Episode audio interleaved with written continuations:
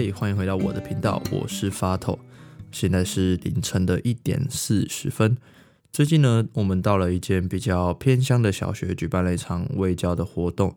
那这场卫教活动呢，我们是和当地的，就那间小学一起举办的。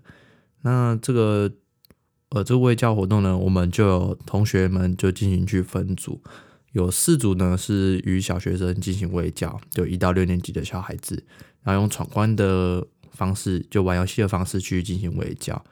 那还有一组呢，他会跟家长进行卫教。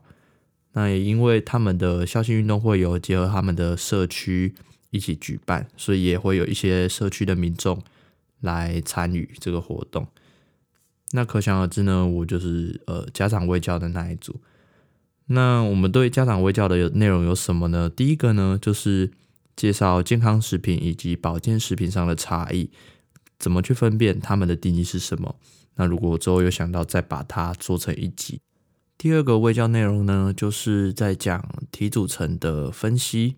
我们有带了一台系上的欧姆龙的体组成的测量机器到。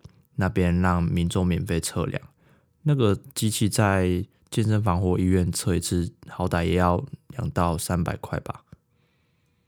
啊，上面会有一些数据，像是体脂率啊，呃，肌肉、骨骼、脂肪重、水分重，还有肌肉分布、脂肪分布等等。那我负责解释给民众听，还有回答他们一些可能会有的营养上的疑问。然后，因为每个民众的体组成我都会看过，我都会跟他们讲，所以我发现，嗯，很有趣哦。三十到三十五岁以后的家长哦，体脂肪男生通常都逼近三十，女生通常都逼近三十五，甚至是更高。我看到有一个妈妈，印象中她个子小小的，然后三十五岁，身高好像一百五十二公分那边吧，她的体脂肪有四十二趴多。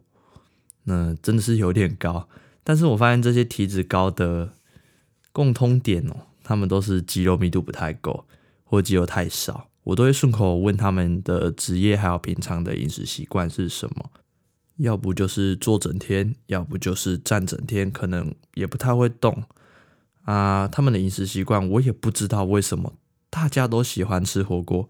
我问了，假设有十个家长。可能有四到五个都喜欢吃火锅，最近都很常吃火锅，是因为太冷吗？综合到最后听下来，其实都是活动量其实都太少了。第二个就是他们的营养非常的不均衡，可能平常都只有吃淀粉类的食物，要不然就是肉类一吃就是吃一大堆，那其他的蔬菜可能偏少，就是营养的比例是非常不均衡的啦。像是有一些妈妈可能嗯觉得没有很饿，就只吃面包。那面包又是一个高油高淀粉的东西，可能还有伴随着高钠，所以我觉得最大的原因往往都出在营养不均衡，可能在食食物的制备上不是那么的方便。那还有一部分的家长，就是他们的体脂虽然很高，但他们主要的问题不是脂肪真的很多。而是肌肉太少，那肌肉少的话，体脂的比例也会随着上升。如果不知道体脂的算法还有堆积的机制模式，可以回去听我之前有录过一支 podcast，是专门在讲体脂肪。那而且体脂肪其实也不是一天两天的事，也不会说是只有一两年的事。如果你没有有心去改善的话，它其实对身体长期的健康是有一点危害的。除此之外，还有一些家长会问一些其他的问题，例如说洗碗精洗猪油跟洗植物油的时候，它的清洁力不太一样之类的。虽然也不是很难解释、很深奥的问题，但是还蛮有趣的。没想到家长在生活上还有这么多这方面类的疑问。那其中最多家长问的就是，到底要怎么吃？是不是一定要吃些什么东西？这就让我铺梗，为大家在下一集做分享吧。那我就分享到这边，这是我的第一次卫教活动的一点小心得。那之后我是发透，我们下集见，拜拜。